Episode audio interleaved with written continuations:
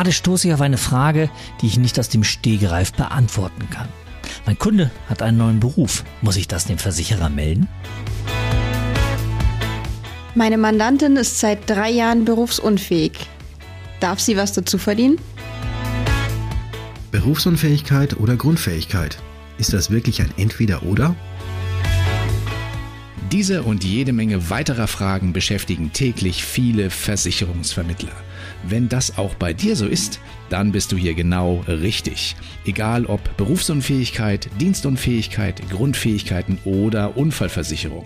Folge für Folge liefern wir in unserem Podcast Antworten zu allen deinen Fachfragen rund um die große Welt der Biometrie. Hier ist Biometrie to go, dein akustisches Nachschlagewerk von und mit der Bayerischen. Hallo und herzlich willkommen zur 16. Folge Biometrie to go. Mein Name ist Max und ich bin einer der Biometrie-Spezialisten im Hause der Bayerischen. Mein Teamkollege Panos ist auch wieder am Start. Hallo. Auch von mir ein herzliches Willkommen an euch, liebe Kolleginnen, liebe Kollegen da draußen. Schön, dass ihr wieder eingeschaltet habt. Auch dir ein herzliches Hallo, lieber Max. Danke, Panos. Erzähl, was wollen wir heute machen? Hm. Wir sind ja schon kurz vor Weihnachten. Das Jahr ist bald vorbei. Deswegen würde ich mal vorschlagen, wir lassen in diese Folge das Jahr 2023 einfach mal Revue passieren. So in der Richtung Staffelfinale, wenn man so will. Was hältst du davon? Ja, ja halte ich für eine gute Idee. Da haben wir auch schon einen kleinen Cliffhanger eingebaut. Ich glaube, Staffelfinale passt heute tatsächlich ganz gut. Es stehen ja doch die ein oder andere Änderungen an. Ja, aber die wollen wir jetzt noch nicht verraten, oder? Nö, ich denke, das machen wir zum Ende der Folge, dass auch bloß alle bis zum Ende dabei bleiben. Sehr gut, sehr gut. Na gut, ähm, mit was willst du anfangen? Na, ich würde sagen, wir haben jetzt schon irgendwie so über ein kleines Ende gesprochen, aber ich würde ja vorschlagen, wir fangen erstmal mit der Entstehung des Podcasts an. Also ich kann mich immer noch gut daran erinnern, wie es war, als wir die allererste Folge vorbereitet haben und dann auch aufgenommen haben. Mhm. Ja, daran kann ich mich auch sehr gut erinnern. Die, die erste Folge, da ging es um das Thema psychische Vorerkrankungen in der BU. Genau, und zu dem Zeitpunkt, als das brandaktuell war, haben wir den Podcast auch noch zu dritt aufgenommen. Äh, damals mhm. war noch mit dabei der liebe Kollege Daniel Schünemann. Ja, das stimmt. Mit Daniel haben wir zehn tolle Folgen aufgenommen. Also an dieser Stelle, Daniel, wenn du uns hörst, wir wünschen dir alles, alles Gute in deiner neuen Aufgabe. Es hat wirklich Spaß mit dir gemacht. Ja, auf jeden Fall. Kann ich so unterschreiben. Na gut, also in dieser ersten Folge haben wir über diese Kampagne der Bayerischen gesprochen zum Thema, wie gesagt, BU und Psyche. Wir erklärten, dass für uns, für die Bayerische, eine Psychotherapie kein pauschaler Ablehnungsgrund mehr für den Abschluss einer BU-Versicherung ist. Wir haben uns von der Matrix quasi verabschiedet. Das bedeutet, wir prüfen jeden Einzelfall individuell und differenziert. Genau so ist es. Und jetzt überlegt mal, das ist schon fast ein Jahr her. Also Wahnsinn. auf der einen Seite ein Jahr her, dass wir mit der Kampagne gestartet haben und ein Jahr her, dass wir auch schon den, den Podcast machen. man muss sagen, in Bezug auf die Kampagne, die Zahlen sprechen ja wirklich für sich. Wir mhm. konnten in mehr als 40 Prozent der Fälle, die hier mit psychischen Vorerkrankungen bei uns eingegangen sind, tatsächlich den Versicherungsschutz anbieten. Das ist ja wirklich ein großartiges Ergebnis, wie ich finde. Das lässt sich wirklich gut sehen. Wichtig an der Stelle für euch, liebe Kolleginnen und Kollegen da draußen. Ähm, es hört sich jetzt zwar einfach, dem ist aber nicht so. Ähm, man muss viele Details liefern, damit unser Underwriter-Team eine faire Einschätzung aussprechen kann. Also gerne nochmal die Folge reinhören. Was wir damals gesagt haben, wiederhole ich mal kurz. Für eine vernünftige Einschätzung brauchen wir Informationen und Details, zum Beispiel, welche Beschwerden genau hatte diese Kunde. Depression ist nicht gleich Depression, das kann ja unterschiedliche Ausprägungen haben zum Beispiel. Äh, wann war das? Und da irgendwie präzise Angaben, nicht nur 2022 sagen zum Beispiel, sondern am besten auch mit dem Monat eingrenzen. Dann, wie hat sich der Interessent behandeln lassen? Gab es nur Gesprächstherapie oder nur Verhaltenstherapie oder auch Medikamente? Wie lange sollte die Therapie andauern? Also wie viele Sitzungen und wie viele davon hat der Kunde wirklich genutzt? Ist der Kunde mittlerweile beschwerde- und behandlungsfrei? Und wenn ja, seit wann? Und auch hier, seit wann mit einer präzise Angabe. Auch der Abschlussbericht von einem Therapeuten sollte vorgelegt werden, natürlich geschwärzt, also im Rahmen einer anonymen Risikovoranfrage. Die sind ja die wichtigen Details, die unsere Risikoprüferinnen, unsere Risikoprüfer brauchen, um eine faire Einschätzung anzubieten. Genau, hier hat Panos jetzt gerade wirklich die allerwichtigsten Details angesprochen. Es gibt noch ein paar mehr. Dazu gerne nochmal Folge 1 des Podcasts anhören. Hier sprechen wir nochmal wirklich ausführlich und in voller Zeit darüber und haben hier wirklich viele Begriffe aus der BU-Welt auch diskutiert. Genau. Da haben wir ab der Folge 2 haben wir dann auch angefangen, weitere Begriffe zu besprechen. Zum Beispiel in der zweiten Folge haben wir uns darüber unterhalten, welcher Beruf wird geprüft wenn der Leistungsfall eintritt, also der sogenannte Prüfberuf. Um hier jetzt nicht wirklich nochmal die komplette zweite Folge zu wiederholen, finde ich, es ist immer wichtig, dass der Beruf vor Eintritt des Leistungsfalls, also der ausgeübte Beruf vor Eintritt des Leistungsfalls, so wie er an gesunden Tagen ausgestaltet war, wichtig ist. Heißt aber auch umgekehrt, es spielt keine Rolle, welcher Beruf der Versicherte im Antrag angegeben hat. Natürlich spielt es für die Antragsstrecke schon eine maßgebliche Rolle, dass der richtige Beruf angegeben wurde, aber halt im Leistungsfall wichtig der Beruf vor Eintritt des Leistungsfalls. Ein Detail noch an der Stelle, du hast es ja gesagt, also der zuletzt ausgeübte Beruf, so wie er in gesunden Tagen ausgestaltet war. Und da haben wir uns detailliert über das Thema Ausgestaltung, über das Thema Tätigkeitsbeschreibung im Leistungsfall unterhalten. Gerne nochmal reinhören. Da haben wir zum Beispiel den Beruf des Versicherungsmaklers hergenommen und dann haben wir mal mit Beispielen gezeigt, wie ein Versicherungsmakler A und ein Versicherungsmakler B einen komplett unterschiedlichen Prüfberuf im BU-Leistungsfall haben können weil es eben die Ausgestaltung des Arbeitsplatzes oder des Arbeitstags total unterschiedlich war. Die sind ja sehr, sehr wichtige Details. Gerne nochmal reinhören.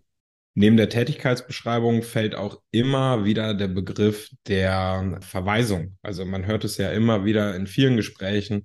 Hier haben wir auch darüber gesprochen, was ist denn der Unterschied zwischen der abstrakten und der konkreten Verweisung. Hier nochmal in Kürze.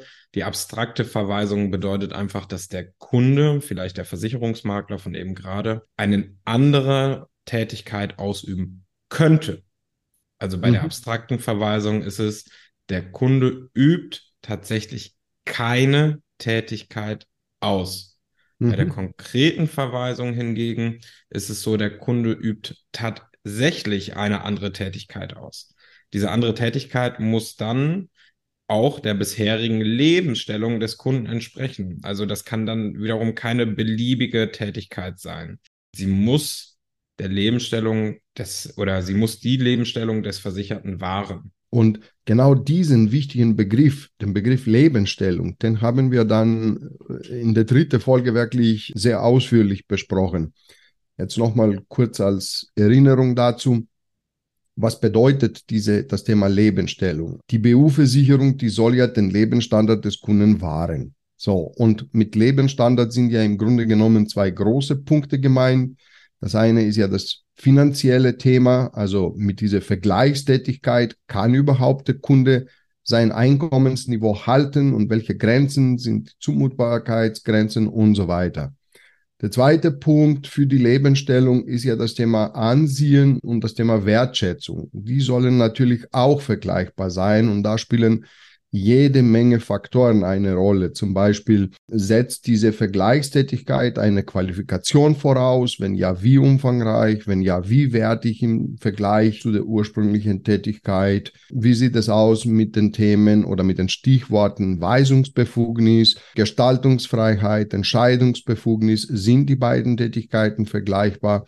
Aber wie sieht es ja auch mit regionalen Besonderheiten aus? Da haben wir ein Beispiel gebracht für den Elektriker, also als Handwerker. Da haben wir über ein Urteil gesprochen, bei dem die Richter die Wertschätzung eines Handwerkers auf dem Land höher gesetzt haben als eines Handwerkers in einer Großstadt und jede Menge andere Punkte. Also gerne nochmal, wenn in eure Beratung, wenn in eure Vermittlung das Thema Lebensstellung kommt, gerne die Folge drei anhören. Jetzt haben wir schon viele wichtige Punkte angesprochen. Nochmal kurz zusammengefasst. Über welche Begriffe haben wir denn noch gesprochen in den ersten Folgen?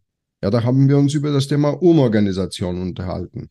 Genau, das müsste dann in Folge 4 gewesen sein. Ja. Also die Umorganisation ist keine Verweisung. Also ganz wichtig, wir haben eben über das Thema Verweisung gesprochen. Die Umorganisation ist keine Verweisung. Bei der Umorganisation geht es halt nicht um einen anderen Vergleichsberuf, so wie wir es in der Verweisung eben hatten, sondern ja um denselben Beruf des Versicherten, der aber hier dann etwas anders äh, gestaltet werden muss, der etwas anders organisiert werden muss.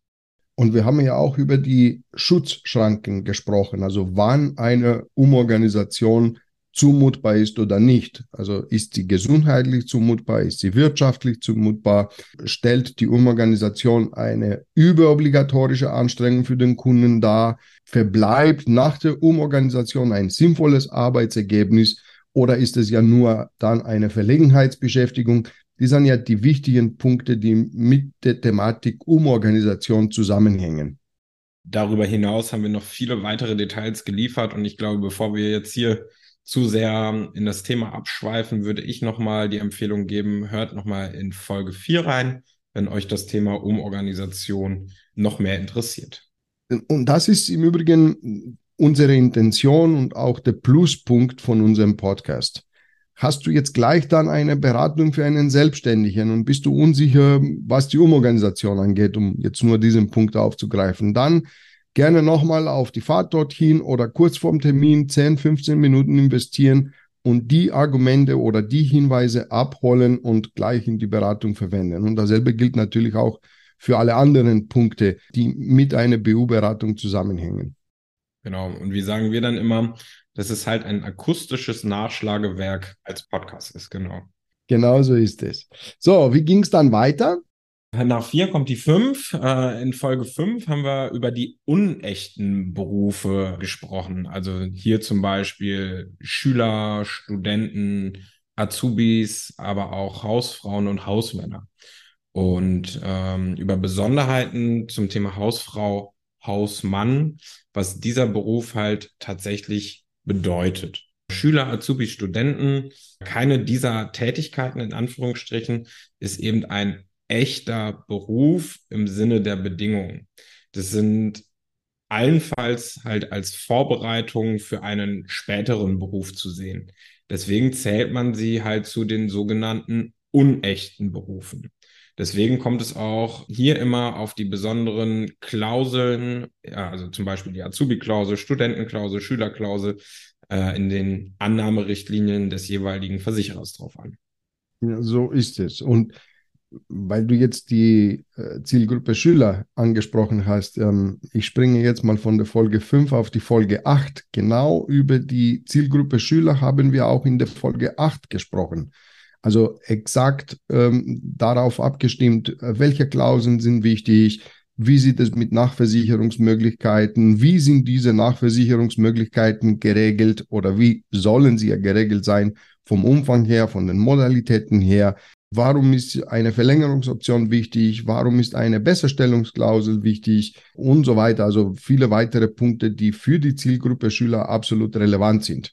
Und da wir gerade bei den jungen Leuten ja halt auch immer so über extrem lange Versicherungslaufzeiten sprechen, sind das wirklich wichtige, äh, wichtige Fakten, die wir hier auch liefern. Und das zeigt aber auch, dass die Folge 8 von uns eine der meistgehörten Folgen ist, wie wichtig das Thema auch am Markt ist. Aber zwischen Folge 5 und 8 gab es ja noch 6 und 7. Die wollen wir jetzt auch nicht auslassen.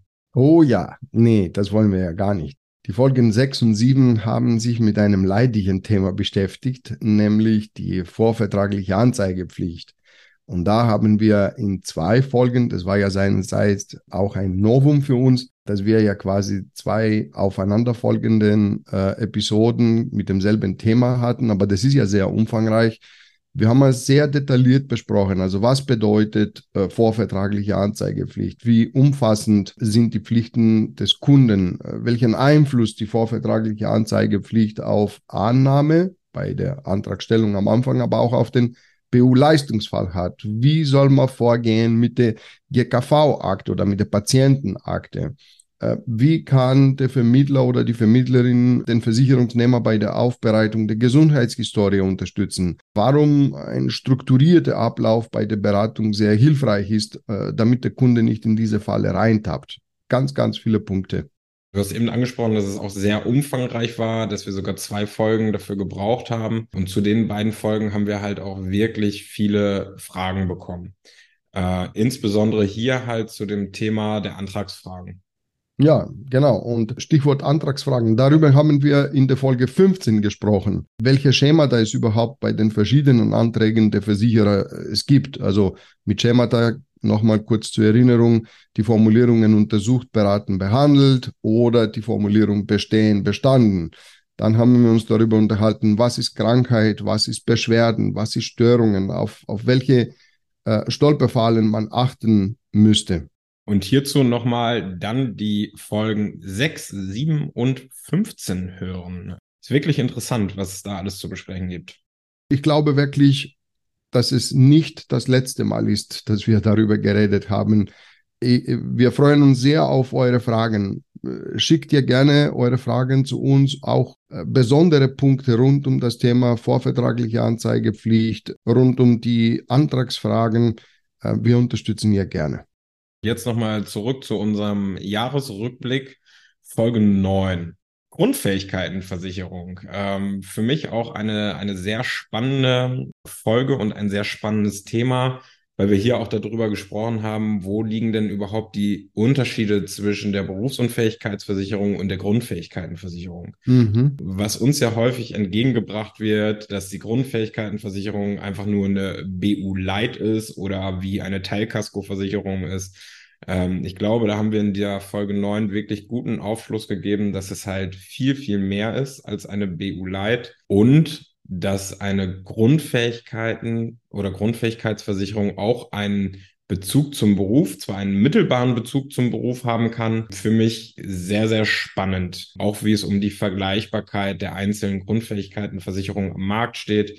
Also sehr zu empfehlen, Folge 9 für alle, die mit dem Thema Grundfähigkeitsversicherung unterwegs sind. Definitiv, weil du jetzt gesagt hast, das Thema mittelbarer Bezug zum Beruf des Versicherten. Ich kann mich sehr gut daran erinnern, dass wir ein spannendes Beispiel mitgebracht haben, das Thema Konzentrationsstörungen. Wenn man jetzt ganz ehrlich ist, äh, bei welcher beruflichen Tätigkeit ist man auf sein Gedächtnis, auf seine Konzentration oder auf seine Handlungsplanung nicht angewiesen? Also ich bin mir sicher, dass wir uns auch im nächsten Jahr oft über das Thema Grundfähigkeitenversicherung unterhalten werden. Ja, ich hoffe es. Weiter mit Folge 10, die AU-Klausel. Also worin liegt denn genau der Unterschied zwischen einer Berufsunfähigkeit und einer Arbeitsunfähigkeit? Und auch wichtig, wie kann eine AU-Klausel am Markt ausgestaltet werden und wie machen die Versicherer das auch? Da hatten wir einige Fragen schon im Vorfeld erhalten, die wir dann während der Sendung beantwortet. Denn, und dann kamen ja auch einige danach, die sind ja bestimmt noch im Postkorb. Ja, genau. Ähnlich war es dann auch mit Folge 11. Ich glaube, das war die Frage von der lieben Martina. Ja, genau. Zum Thema betriebliche BU, gell? Ja.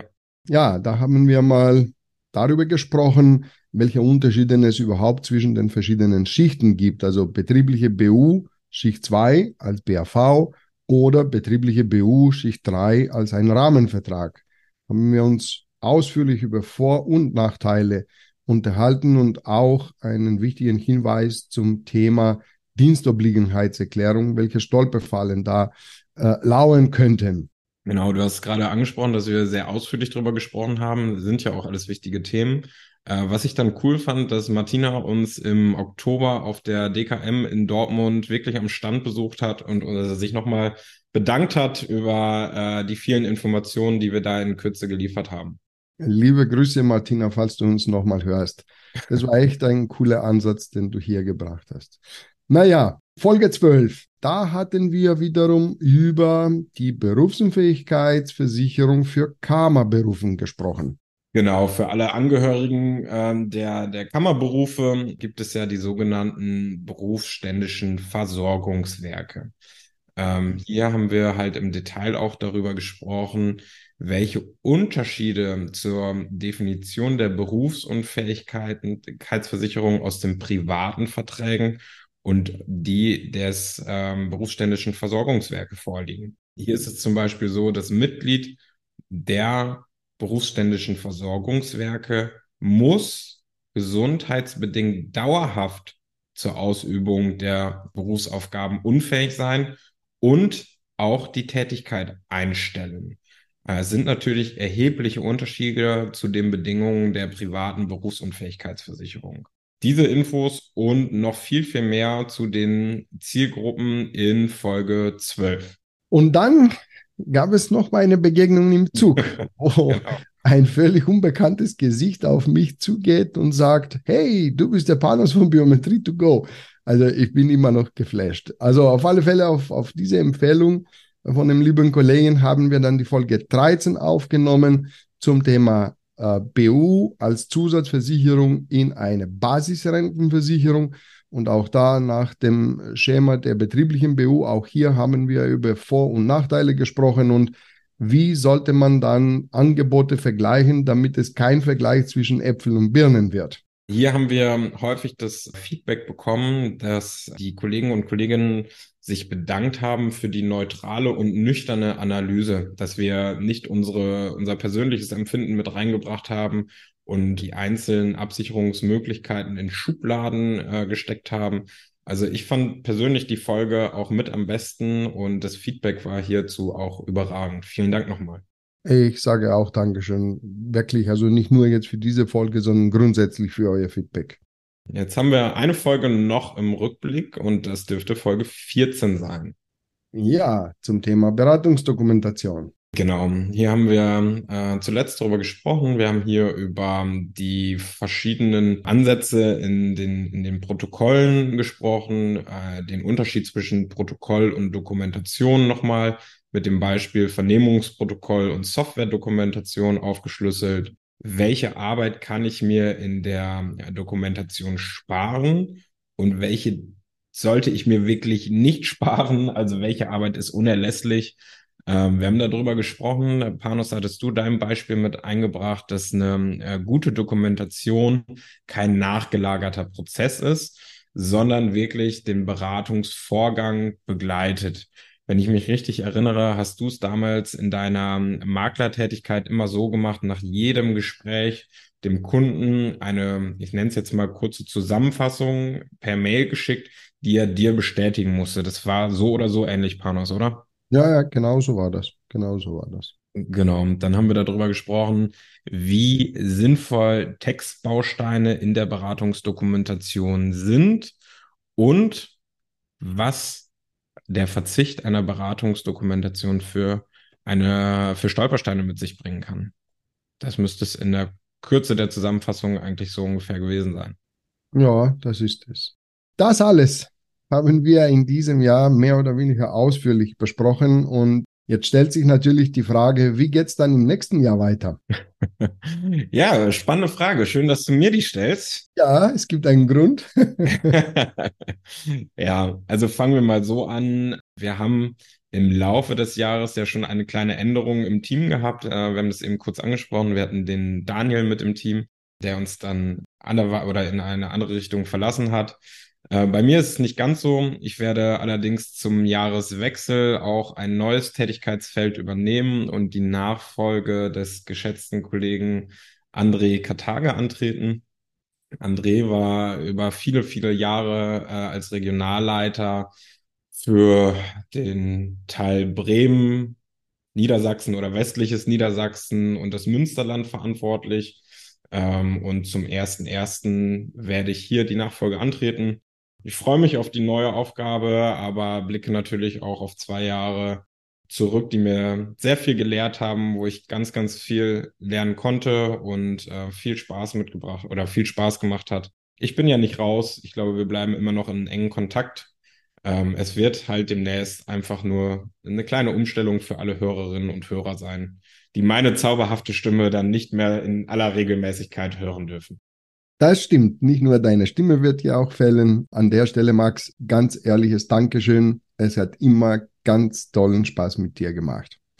Aber wir blicken in die Zukunft. Wir haben jetzt schon eine neue Biometriespezialistin, Kollegin.